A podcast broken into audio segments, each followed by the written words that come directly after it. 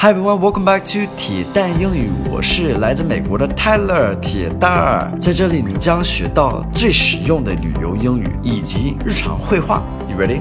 Let's do it. Hello everyone, welcome back. Today's focus word is recover.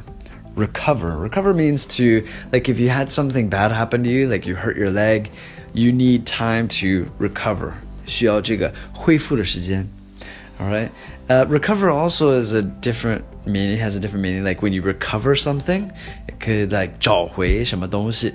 Like oh, I recovered my lost phone. All right. Some some American culture here is people get time off of work to recover from different problems.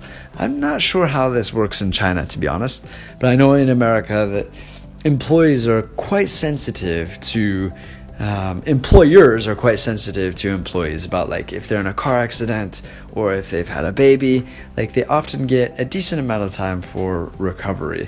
Um, but I'm, I'm not sure how that works in comparison to china. Maybe you guys can let me know. But here down below i've got a dialogue and we can talk about recovery in a setting about a car accident. Here we go.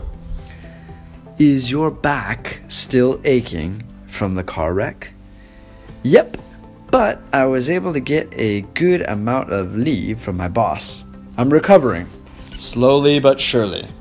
Okay, so is your back still aching from the car wreck? Wreck is like car crash, so like 有车祸, right? And is your back 后背, right? Um, still aching. Aching means hurting. Okay, so I tried to use a different word here to teach you. Maybe you haven't heard this word before. Aching is like 疼痛,酸那种.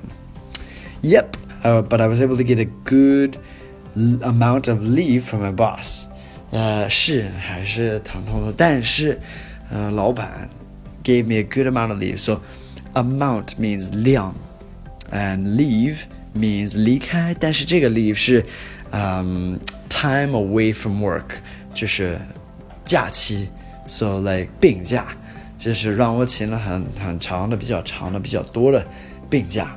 I'm recovering，我正在恢复，slowly but surely，就是慢但是有进步，slowly but surely。Alright, so hope you guys learned something from today's dialogue. If you did, show me with a like. I'd appreciate it. Give me a like. And uh, have a great day. Make it a good one. And I'll speak to you guys in the next one, alright? Take care. Bye, guys.